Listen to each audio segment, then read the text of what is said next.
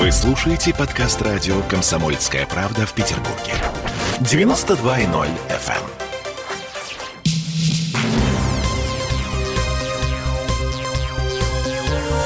Темы дня. Всем привет! В петербургской студии радио «Комсомольская правда» Дмитрий Делинский. Я, Олеся Крупанина. Начинаем традиционно с цифр. Заболеваемость у нас снова упала.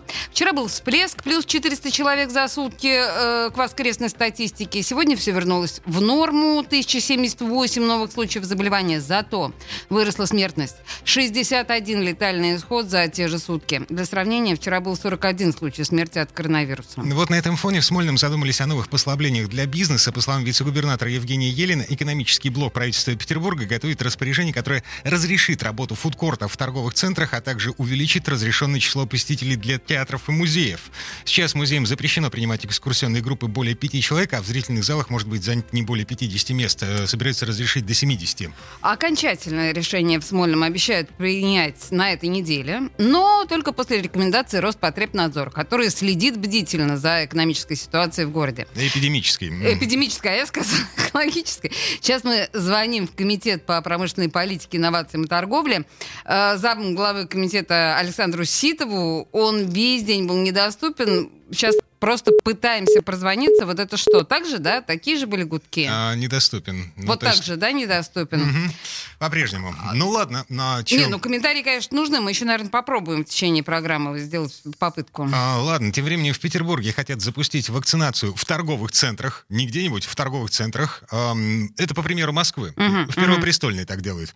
А вот что заявил губернатор Александр Беглов во время еженедельного обращения к жителям Северной столицы на Радио России. Интерес к вакцинации в нашем городе растет. Мы продолжаем открывать новые прививочные пункты. В самое ближайшее время увеличим их количество до 120 сети. В конце прошлой недели в Петербург поступила первая крупная партия вакцины «Спутник Ви». Всего середины декабря город получил более 213 тысяч доз. Хочу подчеркнуть, что каждые 10 дней мы удваиваем число сделанных прививок. На следующем этапе начнем привлекать к процессу частные медицинские компании. В ближайшее время стартует пилотный проект по вакцинированию в одном из торговых центров. Все прививки, независимо от места вакцинации, бесплатные. Эпидемическая ситуация в Петербурге Петербурге стабилизировалась. Начинаем возвращать больницы к плановой работе. От временных и чрезвычайных мер по борьбе с ковидом будем переходить к постоянным и планомерным действиям. Уважаемые ленинградцы и петербуржцы, помните, что от коронавируса и других инфекций защищают маски, личная гигиена и социальная дистанция. Не пренебрегайте средствами защиты, избегайте людных мест, берегите себя и своих близких.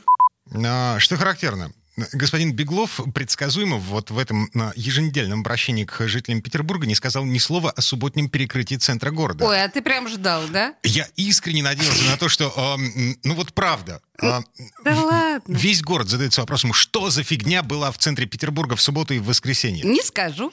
А зато господин Беглов рассказывал о том, что снегоуборочная техника у нас успешно справляется с последствиями снегопадов, о том, что у нашего города в последний раз столько снегоуборочной техники было эм, только при советской власти, но надо закупать еще больше, еще больше, еще больше. 4000 единиц снегоуборочной техники, по словам Беглова, нужно нашему городу. Супер. Перекрывать центр города много нужно снегоуборочной техники. Согласна Я всякий случай напомню, снегоуборочная техника в, э, в воскресенье, нет, в субботу совершенно точно. Перекры... И в воскресенье тоже. Э, перекрывала центр города вместо того, чтобы убирать снег.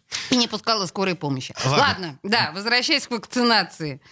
А прививки в Петербурге получили уже 106 994 человека. Ну и вы слышали, господин Беглов обещает э, увеличение числа прививочных пунктов. Вакцину в город привезли в более-менее достаточном количестве.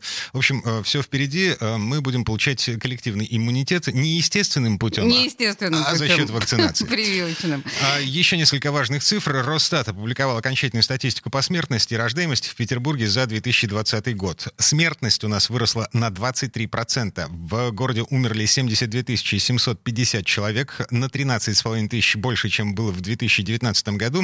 А по официальной статистике от коронавируса скончались чуть больше 10 тысяч. Эм, в общем, естественная убыль населения. Причем а, нас с вами стало меньше на 17 тысяч человек за год. Это превышение а, смертности над рождаемостью. При том, что в 2019 году, естественно, убыль была почти нулевой. Слушай, ну на самом деле, если сравнивать с другими городами России, вот по той же самой статистике, которую ты сейчас приводишь, в некоторых городах смертность превышает рождаемость в три раза. Так что в Петербурге еще не такая плохая ситуация. Темы дня.